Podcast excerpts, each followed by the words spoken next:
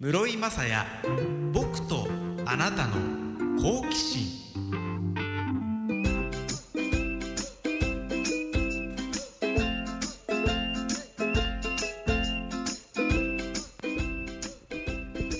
アンニョハセヨハイサーイ。韓国プロ野球の伝えて室井雅也です。室井雅也僕とあなたの好奇心。この番組は図書出版論争者の提供で沖縄市の FM 講座 76.1MHz から生放送でお届けしています。YouTube ライブアーカイブ。ツイキャスでも動画付きでお楽しみください。ポッドキャストでも配信しています。今日はスタジオからお届けしています。現在の沖縄市の気温は28.3度。って数字で見ると暑いって感じですけど過ごしやすいですよね。なんだろう。いい感じです。でも昼間暑いですね。けど昼間暑いっていうのが沖縄だから暑いっていうよりも関東も同じ日差しなんでどうしちゃったんだろうって感じ。前この番組で宣言しましたけどももう漏れなく日傘を使う日々が続いてます。もう欠かせませんね日傘。だって暑いんだもん。もうないと無理ですね。ちょっとねここで一つ問いたい。お聞きの方にご覧の方に。困った人時に困った時に人に頼んでます？漠然としてんな。なんでかっていうとまあ僕毎週のように先週リモートでしたけど飛行機に乗って沖縄来てますけどこの間の帰りですよ。那覇空港から帰ろうと思ったら夜の便が機材調達遅れで1時間遅れたんですよね。で1時間遅れるってことはその便の場合空港に着いた時点で終電がほぼないんです。っていう場面に出くわした時の状況なんですけど空港の搭乗口の前の椅子ちょっと通路を挟んで向かい合ってる席だったんですね。で飛ぶ時間が1時間遅れましたからまあ、みんなその前で待ちぼうけな感じなんですけど。僕の前に20代前半ぐらいの男の子3人。で僕の左隣に2人。この5人組が一緒に沖縄来ててこれから帰る。って時だったんですね。で飛行機1時間遅れちゃったんでどうしよう終電ないって言って。でその中のリーダー格の子が1人電話をしてたんですね。まず最初お父さん「あ父ちゃん？飛行機1時間遅延なんだけど車で迎えに来れる？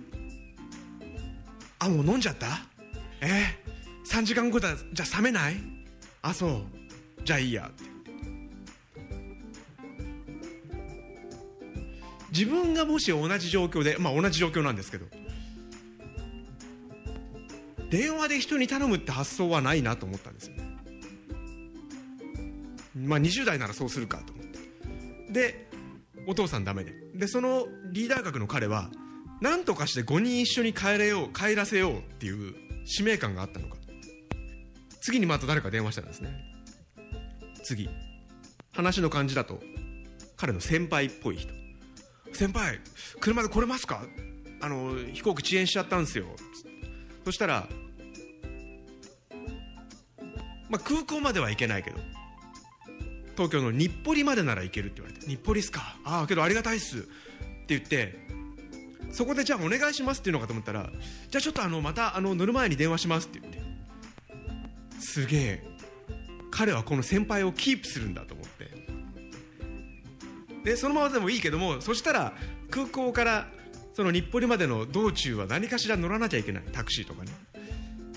それよりもっといい人がいるんじゃないかって探すつもりだったってことですよね、はあ、そういうことすんだと思ってまあ、それを僕は向き合ってるこの1 5メートルぐらい離れた正面で全く関心がないふりをしながら全部その話を聞いてたわけですけども続いて誰かまた電話してて「あこんにちは」あこんにちは」こんばんは」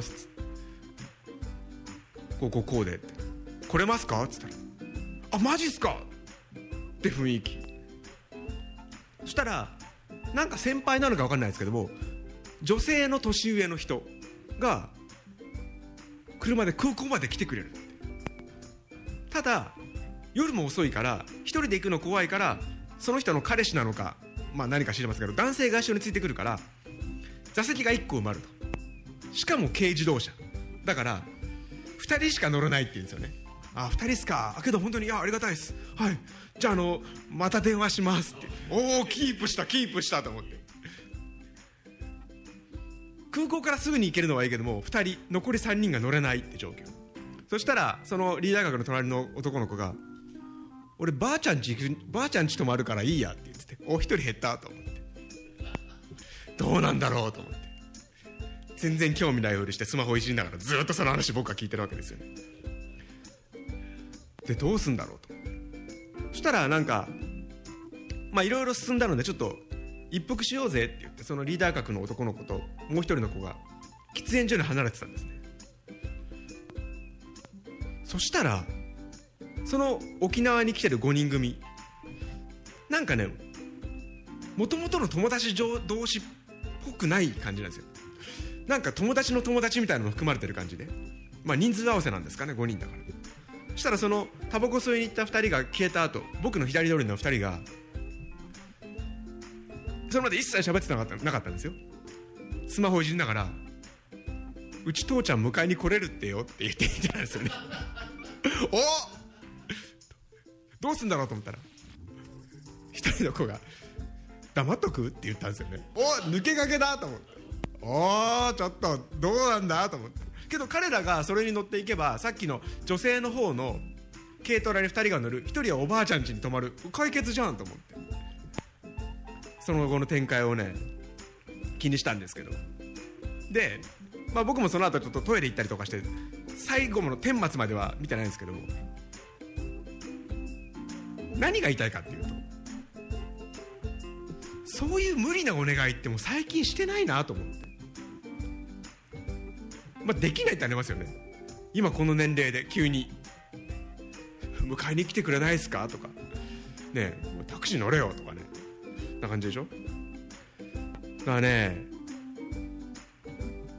ちょっとぐらいわがまましてもいいんじゃないかなっていう気になりました。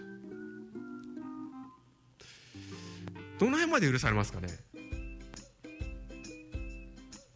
例えば瓶ビールがあります。栓抜きがない。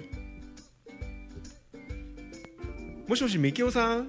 栓抜き持ってきてくんない？FM 小山にとか。あ後輩ですけどね。30ぐらい年下の後輩ですけど。やってもいいですかね？なんかねあのー、そういうわがままがしたい。わがままがしたいって言った後に全然関係ないですけど今 FM 小座の壁に貼ってある9月のカレンダー見たらなんかボーリングのスコアみたいに なんかあのスペアを取ったみたいに車線が引かれて黒く塗られてるのはこれは何なんでしょうか？急に気になりました。最近皆さんは電話で人にわがまま言ったことがありますか？LINE でもいいですけど。ちょっとどこまで許されるのかね？なんかねやってみたくなりましたね。けど心配されちゃうかもしれませんよね。なんか特にあの体調が悪い系とかね。ツイキャスでテントウさん。イラミナさんには空港まで迎えに来てって言えます？イラミナさんっていうのは今ミキサーをやっている正規さんですけど。けどねなんかみんな結構優しいですよ沖縄の方。そのさっき話してた前までこの前の時間帯にやってた FM ラジオのみきおさんとかも「お空港まで迎え行きますよ」とか。すごい言ってくれるんですよね。だけど僕は社交辞令は信じない方なので絶対嘘だ。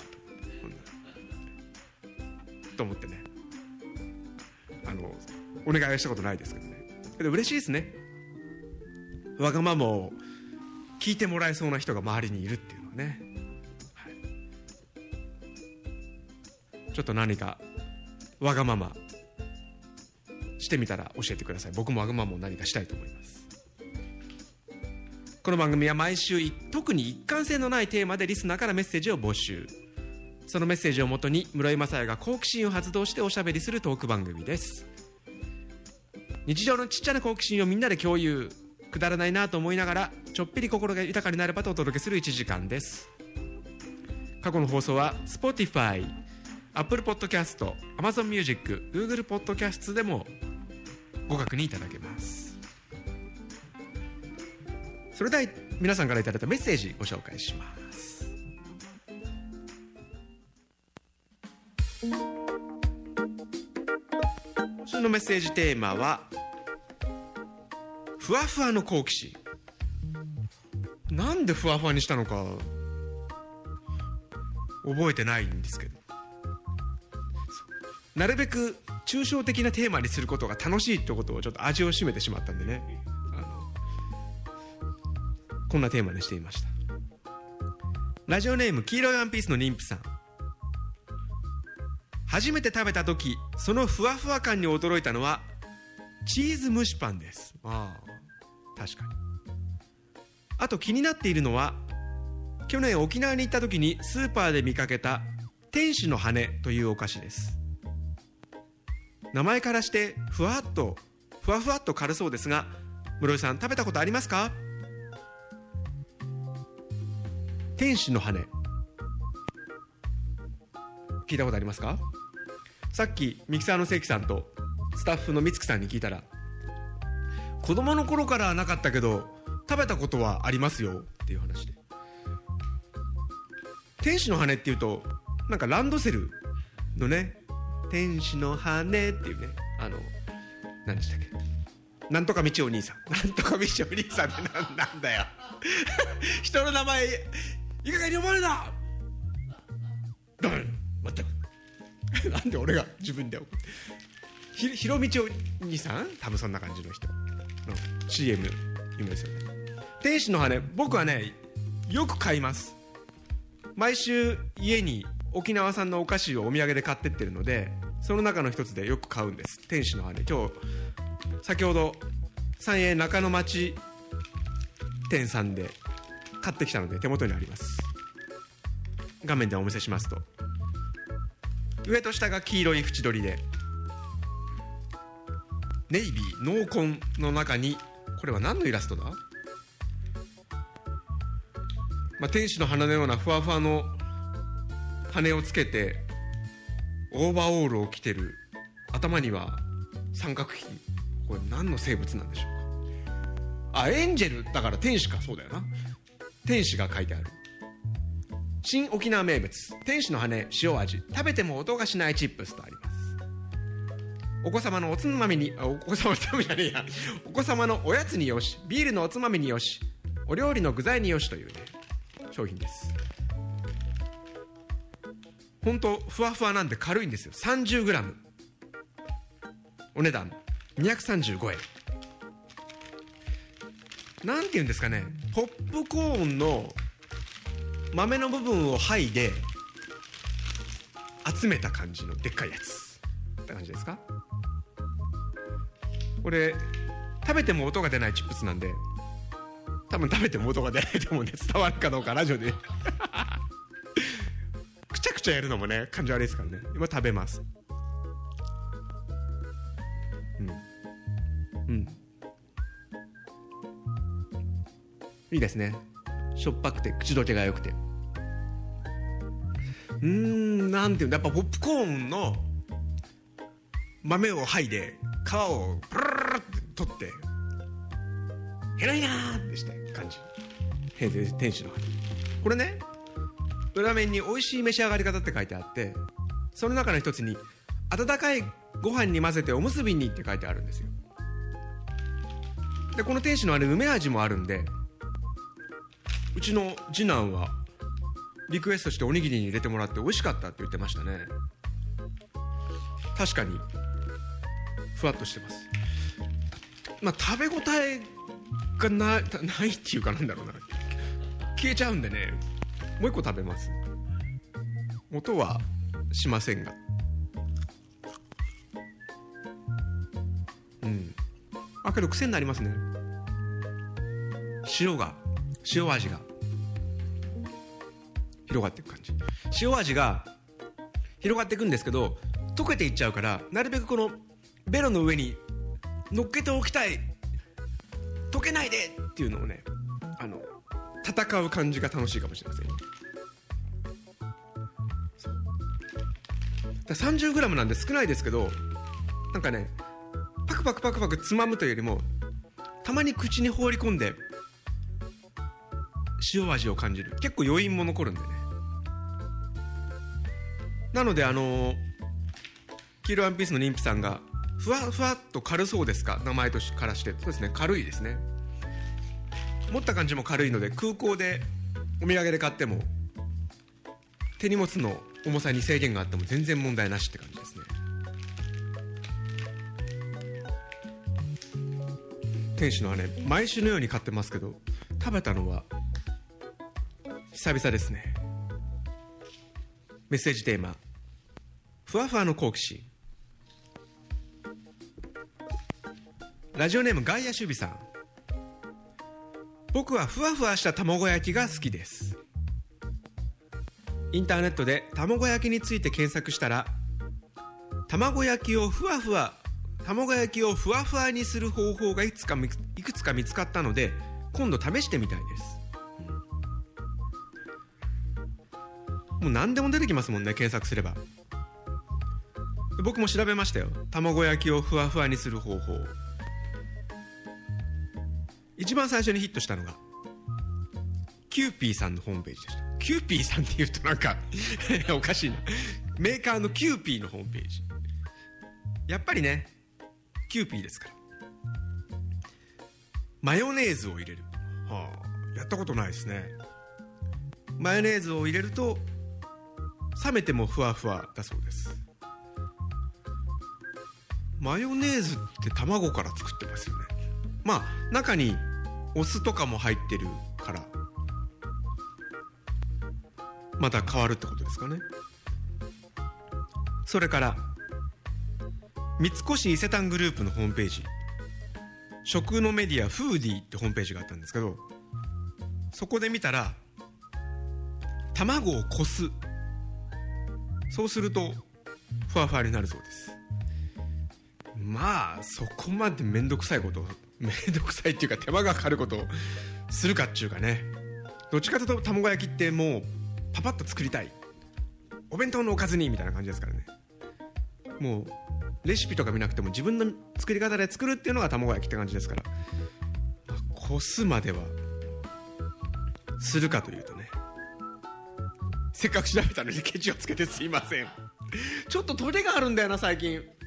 あのインフルエンザ流行ってますから。あんま関係ないかな。けど周りちょっと調子悪い人も多いんでね。そう僕もね蜂に刺されて3週間経つのにまだなんかいろんなとこ腫れてんですよね。もう体の毒が抜けないんです。というのをいいことに毒を吐いてるということにしました。それから、えー、ふわふわしふわふわとした卵焼き作るにはフライパンを余熱で温める。そうですね。いきなりやっちゃうとくっついちゃいますからね。その卵の液が。それからこれをやったことないなっていうのが3回に分けて卵を入れる。関さん卵焼き作りますか？何回に分けて卵を入れて作りますか？2回ですよね。僕も2回です。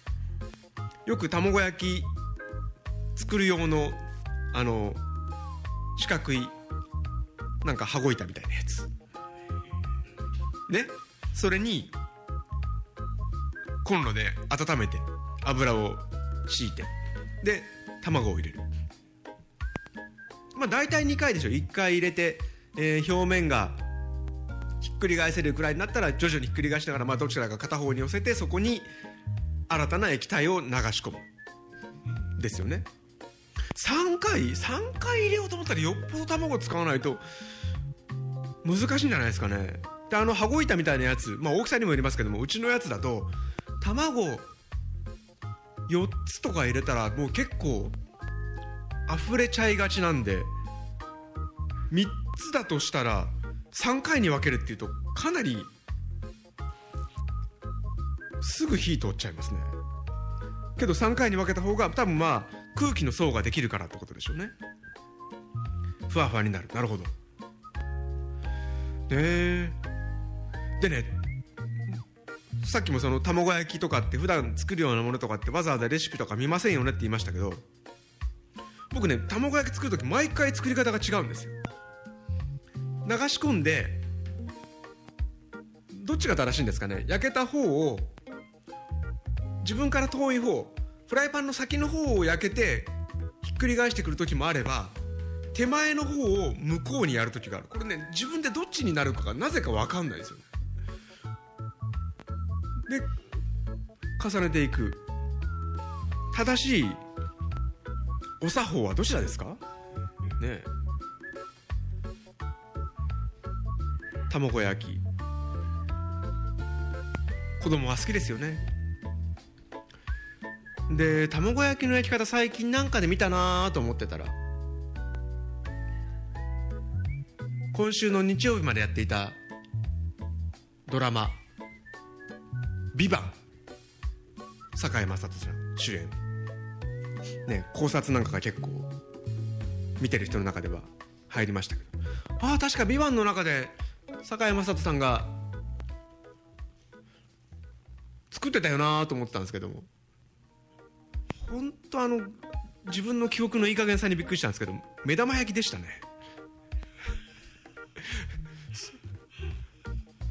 卵を焼く前のなんかこうやって白身をこすといいんですよみたいなことをなんか二階堂ふみさんに説明しながら古民家みたいな日本家屋で。やってるところを見たんですけど焼いてるシーンの記憶がすっかり飛んでいて勝手に卵焼きを作ったと思い込んでたんですけどちょっと不安になってネットで調べたら目玉焼き4つだったんですよね。ダメだよな。話変わっちゃいますもんね。僕は「ビバンにかなりハマってたので自分がハマってると周りも結構見ているもんだと思っていますけどもなかなかそういう話を共有する機会がなくてねそのまま番組終わってしまいましたか。ご覧になってた方いますか？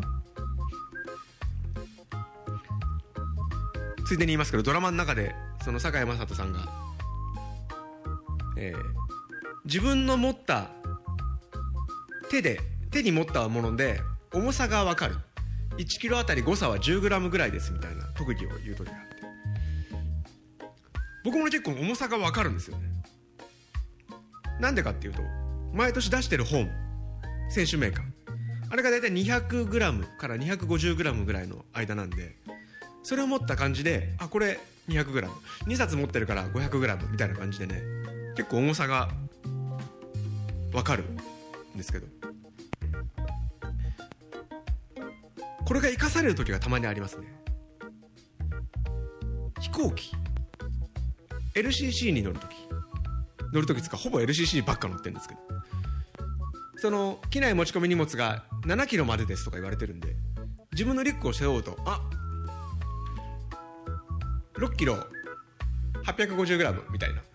大体大体分かるっていうね。ああ。で実際にそれであの空港のコンコースのところにそう計量する機械があるんで乗っけるとね。まあほぼ誤差 200g ぐらいですよ。200g ぐらいの誤差が大きいのか少ないかは分かりませんけども。あやっぱこんなもんか。OKOK みたいなね。どこでも自慢するチャンスがない。悔しい。この間一回だけなんか測りますって言われてる時に絶対越してませんよみたいのを自信満々に乗っけたことがありますけども別にそこで航空会社の人が「ピタリでしょ!」とか言ってくれるわけじゃないですからね。そう。そうさっきのわがままもそうもそうですけどなんか自慢する機会も欲しいですね。なんかね なんだなんか今日あれ欲求不満っぽい感じですね。メッセージテーマふわふわの好奇心。チーム好奇心台湾のアフーさん。ふわふわというと猫ですね。うん。実家の猫はあまり愛想がないですが機嫌がいいとふわふわの体を触らせてくれています。あじゃあ普段は触らせないってことですか。マッサージしてあげると気持ちよさそうにしています。室井さんはふわふわのペット猫や犬はお好きですか？ねえ。ねこれ前にねなんか動物の話をした時に正規さんとあとはスタッフのゆうやさんだったかな。それほラジオで言わない方がいいですよって言われたことがあるんですけど。世の中敵に回すってことですかね。僕あんまねペットに全く興味ないですよね。なんで笑って言ってるんだって感じですけどね。そう。だからうん。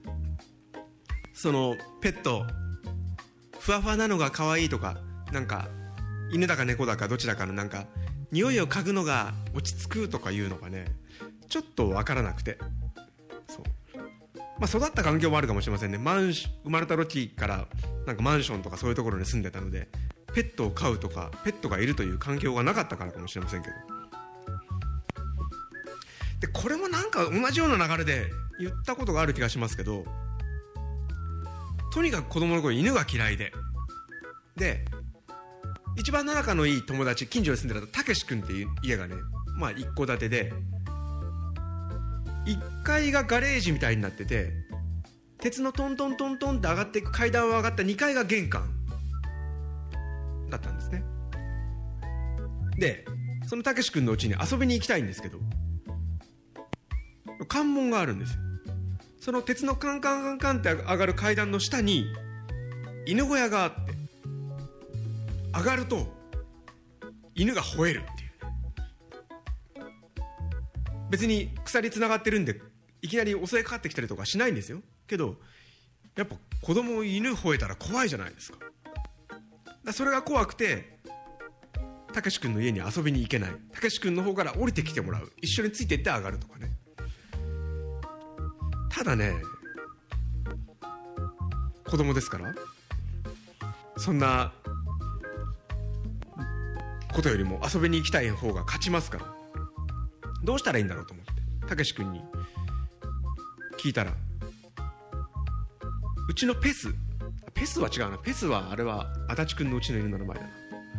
えっ、ー、と名前名前忘れましたね、えっと、うちの犬は雨が降ると吠えないよ。言われたんでそっかと。当時僕4歳か5歳ですけど。普段歯磨きの時に使っているプラスチックのマグカップ。多分キティちゃんの絵とか描いてあるような感じのやつ。それに家で水を入れてそれを持ったまま家に外に出て。たけし君の家の階段鉄の階段を上るときにそれを下にジャージャーをこぼしながら階段を上っていく。つまり犬に今雨ですよってことを教えながら行くってことをねしましたね。そこまで覚えてるのに吠えられたかどうかは全く覚えてないんですよ。おかしいよな。ほう多分もう水流す方が必死だったと思うんですけどね。そう。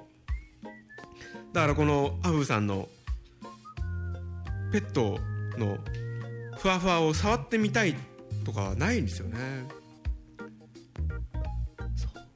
けどなんかそういうのが癒しになるって言いますよね。なんだろう。なんかぬいぐるみとか。そうだぬいぐるみは俺とっとこハム太郎のぬいぐるみまだ買ってないですね。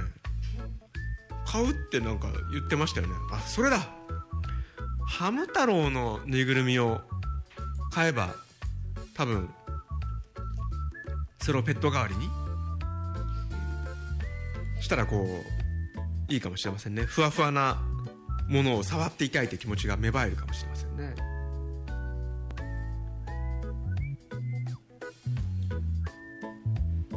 FM 小座からお届けしてます。室井雅也僕とあなたの好奇心。今週のメッセージテーマはふわふわの好奇心です。あれ？俺ツイキャス押してねえよ。あ押した？あ押してなかったですね。あはいすいません。でメッセージテーマふわふわの好奇心なんですけどなんかいろいろネット上でふわふわといえばみたいのを調べてみたら結構高い頻度で出てきたのがふわふわ言葉っていうやつなんですけど。知ってます？ふわふわ言葉。さっきスタッフの美月さんに聞いたら美月さん彼はこ、えー大学生なので15年ぐらい前に小学校で聞いたって言ってたんで。だから本当最最近というかまあ僕がらが子供の頃には言ってなかった言葉だと思うんですけど。でそのふわふわ言葉とセットになってるのがチクチク言葉。小学校でそういう授業をすることが増えてるそうです。小学校の低学年12年生ですね。道徳の授業で言われることが多いらしくてふわふわ言葉とは例えば「ありがとう」「ごめんね」「いやすごいね」「かわいいね」まあポジティブな言葉ですよね。ふわふわかどうかというとなんか疑問ですけどまあ傷つけないというかあ理由書いてありました。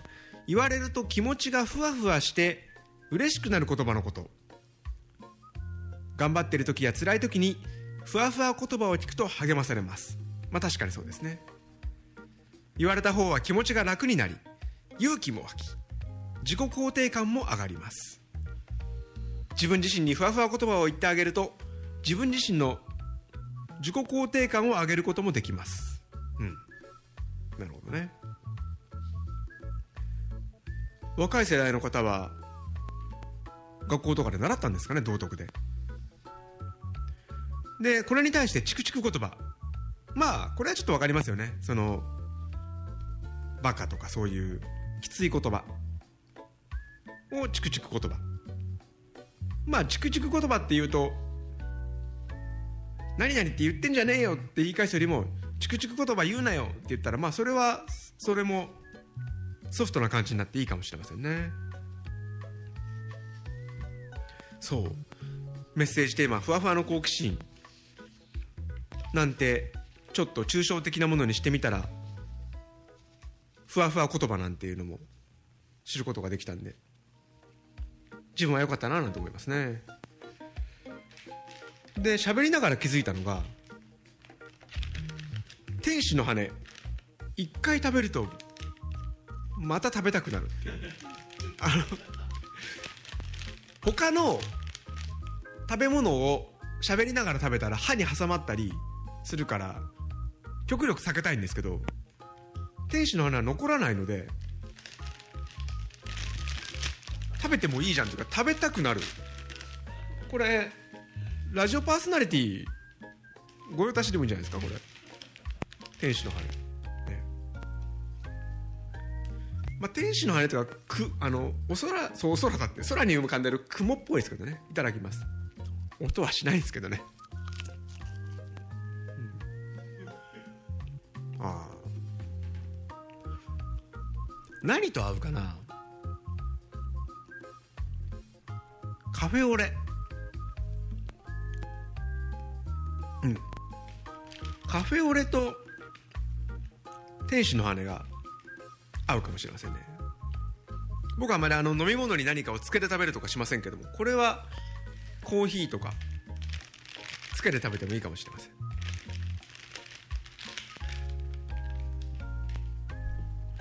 ツイキャスで天童さんが天「天使の羽の CM 狙い」と書いてくれたので、えー気に入られるように細かく説明します。株式会社丸吉塩せんべいさんが作っている天使の羽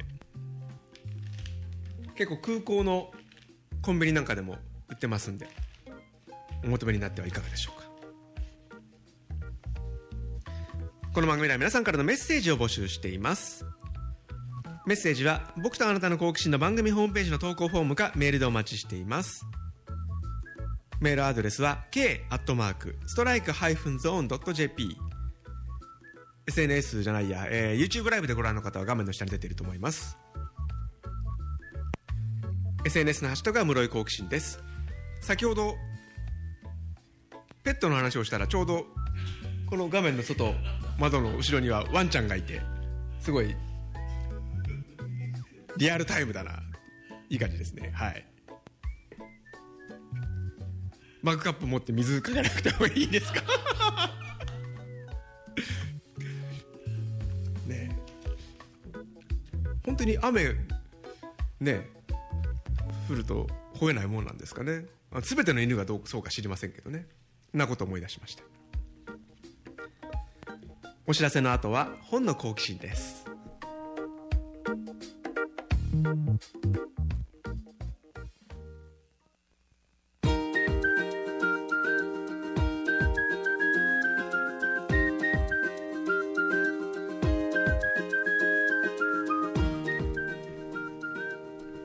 冊の本があなたの好奇心をくすぐります。図書出版論争者がお送りする本の好奇心です。沖縄市の FM 講座 76.1MHz から生放送でお届けしています。今週は工藤千夏さんの編著書「コロナ禍3年高校演劇」をご紹介します。新型コロナウイルスの感染拡大によって多くの人たちが当たり前のことが当たり前にできない日々を過ごしました。とりわけ高校生は3年という限られた期間にコロナ禍が重なり数々の制約の中で学校生活を送りました。この本は劇作家演出家の工藤千夏さんが全国の演劇部顧問演劇部員が語ったコロナ禍が高校演劇から何を奪い何をもたらしたのかをまとめた一冊です。大会の中止マスクをつけての演技無観客での上演。自由な表現や仲間との交流も制限されてしまいました。この本「コロナ禍3年高校演劇は」コロナ禍に生まれた高校演劇作品を客席に座るはずだった観客に知ってほしい。演劇部の高校生たちと顧問の思いを届けたいと工藤千夏さんが選んだ高校演劇の戯曲5作品も掲載されています。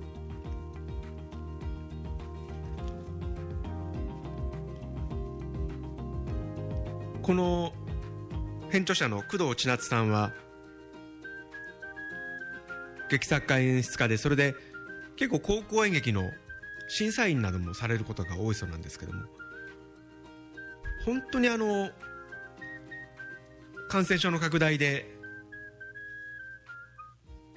の間を過ごした高校の演劇部員顧問の人たちのその3年間を伝えたいというすごい使命感がこの本の中から伝わってきますね。ページ数が400ページ近くあってしかも戯曲のページは2段になってますんで。本当に読み応えがあって。そしてご自身が高校部演劇部員だったという方もそうですしこれから高校でに行って演劇部に入りたいと思ってる中学生とか戯曲も載ってますんでね。ぜひ。お手に取っていただきたいと思います。工藤千夏さんの編著書コロナ禍3年高校演劇は図書出版論争者の発行で定価2200円で発売中です。定価2200円で発売中です。書店さんの店頭やアマゾンなどのネット書店図書出版論争者のホームページ論争商店からもお求めになれます。今週はコロナ禍3年高校演劇をご紹介しました。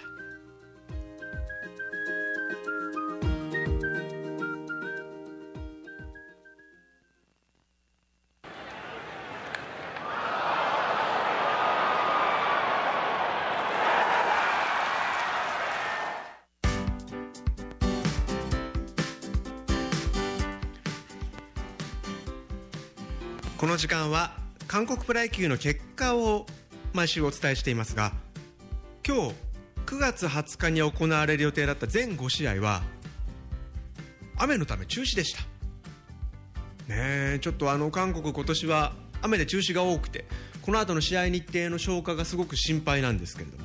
ねで、まあ、なんで雨で中止が多いかというと日本であればドーム球場が、えー、6つですか？ありますよね。韓国は10球団の本拠地球場9つのうちドーム球場1つしかないので、まあ、雨が降ると中止になる。試合消化がなかなか進まないっていうことになるんですけど。でそのドーム球場で今週韓国プロ野球ではかなり波紋が広がる話題がありました。おとといの18日ですね。韓国の首都ソウル。ソウル特別市と言いますけども。ソウル市が発表したのがドーム球場を作ります。っていう発表だったんです。3万人規模のドーム球場。球場だけじゃなくて球場の中にはホテルも作ります。周りにはコンベンションセンターもあって世界の人たちがたくさん来るような催し物もできます。みたいな。いい話じゃないですか。今まで1個しかないドーム球場もう1個増える。ただその場所がちょっとね問題じゃないかっていうことで。現在ソウルにあるチャムシル球場というもう韓国を代表するスタジアムと言っていいでしょう。過去にはいろいろな国際大会も開かれてきたそのチャムシル球場をが今あるところをそれを壊してそこに作る。って話なんですね、まあ、別にそれでもいいじゃないですか。そこに作っても。ただドーム球場すぐには作れませんからその作ってる間その球場を本拠地にしてるチームがどこかにその期間だけ移らなきゃいけないですよね。それがねないんですよ。代わりの場所が。ソウルに他にも球場ありますけれどもすでに本拠地で使ってたりとかアマチュア専用の球場で騒音その周りにお家もあるので騒音だったりナイター照明夜つけらんないとかいろいろあって。でもしそこに今ある球場を壊してドーム球場を作る場合はお隣にあるサッカーとか陸上をやる競技場をやるサッカーとか陸上をやる陸上をやる競技場を野球仕様にちょっと改修してやるっていうのがベストだって言われたんですけどもそのソウル市はいやいや周りを工事するんでそこをちょっと野球に使うのは安全管理上無理ですみたいな話なんですよね。工事の期間どのくらいだと思います？2025年のシーズンが終わってから工事に入るんですけど完成が2032年。6年間。6年間本拠地明け渡す。場所は決まってないっていうね状況なんですよね。まあなんとかなると思うんです。あのー、今現時点での発表はドーム作りますっていう話でまたなんか他の方法でいやいや実はちゃんと大体のここ競技場使えますよみたいなことでおおみたいなね流れにはなると思うんですけども。今の段階ではおいおい6年間どうすんだよっていう方が今大きな話題になっているというのが今の韓国プロ野球の状況です。まあ野球はね外で見れた方がこれからの時期秋であればなんかデーゲームだんだんこうね日が暮れていく感じと試合が終盤に向かっていく感じの雰囲気だったり夜であればナイトゲームのもとビール飲んだりとかねいいんですけど。まあ1個や2個はないと今年みたいに雨で中止になった時になかなか試合が消化できないというところもありますからね。韓国はそのソウルにできるものに加えてインチョンという空港がある国際空港があるところにもドーム球場ができる予定で。まあ、少しずつ球場の様子も変わっていくといったところです。今日は全5試合が雨のため中止でした。なんでいつもだったら試合前とか中継見たりとかこのやってる最中も試合経過とか気にしてるんですけどもなんか今日一日シーズンオフみたいな感じでしたね。着てるのは半袖なのになんかもう秋とか冬の感じのようでした。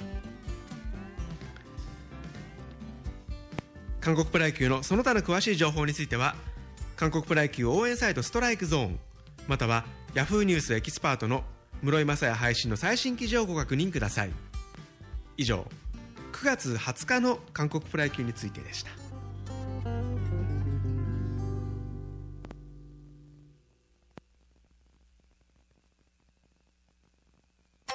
室井雅也僕とあなたの好奇心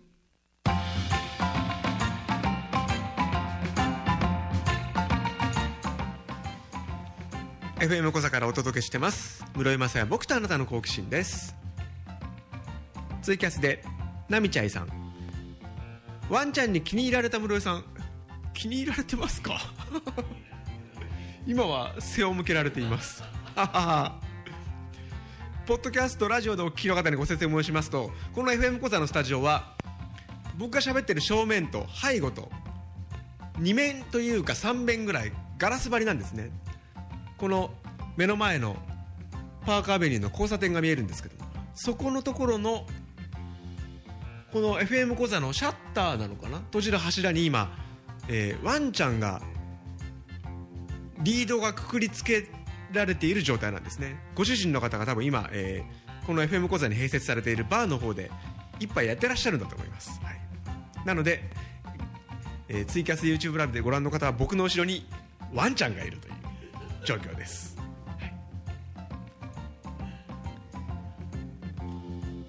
ここ最近ずっとお知らせをしていますが11月に5年ぶりのトークイベントを行います。11月11日土曜日東京四谷のシアターウィングです。タイトル「室井雅也僕とあなたと韓国野球の好奇心」この番組のタイトルがベースになっていますのでラジオ DJ スタイルでお届けします。果たしてお客さんがいる前でラジオ DJ スタイルでラジオを聞きなられてない人は多分寝るんじゃないかと思ってるんですけどもあの寝てる人をどうやってびっくりさせて起こすかってことを今一番最初に考えながらやっています。準備をしています。内容は韓国プロ野球に関する〇〇の好奇心のメッセージをテーマにトークするイベントです。メッセージを事前に頂戴するってことですね。なんで11月11日にやるかというとその翌週に東京ドームでアジアプロ野球チャンピオンシップというイベントがイベントというか大会があるので、まあ、それの見どころなんかもおしゃべりしようということでその時期に行います。お越しになれる方はもちろんお越しになれない方もメッセージテーマ募集してますんでホームページなどで探してみてください。現在前売り券が発売中です。前売り券2700円。このイベントのホームページだったり E プラスでも発売中です。